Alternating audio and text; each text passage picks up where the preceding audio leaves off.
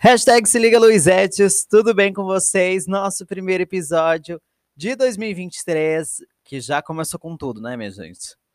Mil metas, aquelas metas lá de 2009, 2019, 2020, a gente joga tudo para quê? 2023. Ele tem que dar conta de tudo isso, não é? É, é sempre assim, né? A gente sempre termina dezembro com uma lista do que a gente não fez, do que a gente fez, e janeiro é aquele monte de coisa que a gente quer fazer em um mês só. Tem 12, 365 dias, mas a gente quer fazer o quê? Num mês só. A gente quer começar academia, a gente quer começar tal livro, a gente quer começar um curso de idioma, mudar de trabalho, a gente quer ter uma vida, a gente quer ter outra vida em menos de muito pouco tempo, né?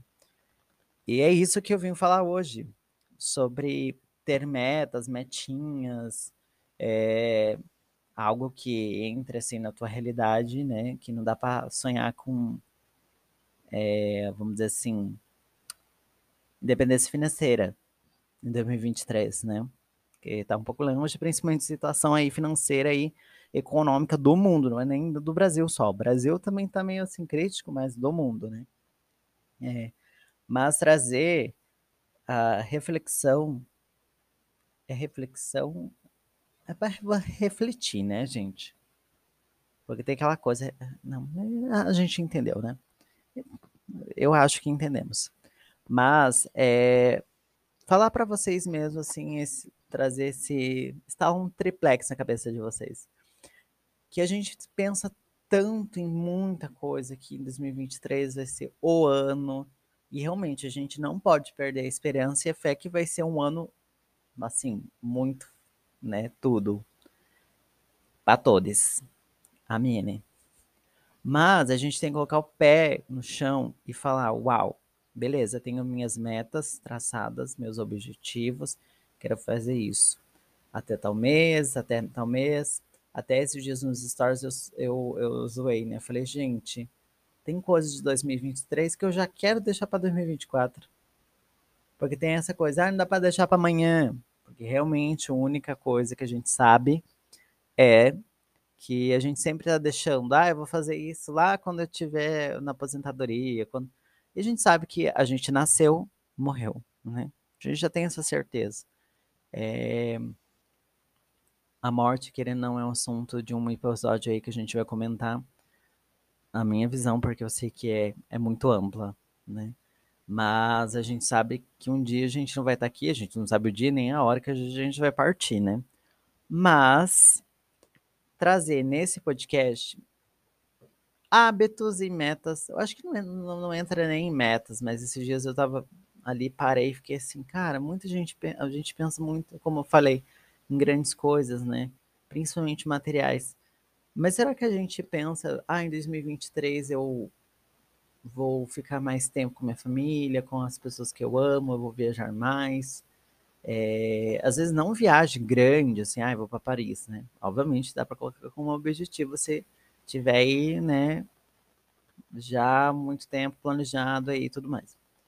É, talvez aconteça assim do nada, que é igual novela de, fi novela de filme, filme que aconteça isso na tua vida, você fica milionário. Eu não ganhei na Mega ainda. E assim, as Sanches, as Sanches chances, gente, chances são assim, inquestionáveis, né? É, é bem difícil. Realmente é Jesus falar, um milhão para vocês aqui, ó, vai ficar milionário esse ano. Mas não foi dessa vez. Mas a gente entrar nessa questão de ir visitar um asilo, ajudar, fazer mais coisas assim sociais, né, projetos sociais, a gente lê livro, mas sem pressa de chegar no 2022 do, final de 2023, falar, nossa, eu li 23 livros. E, mas você fala, cara, eu li esse livro que eu queria tanto nos outros anos. E a gente sempre vai jogando. Pega já hoje o livro, o curso.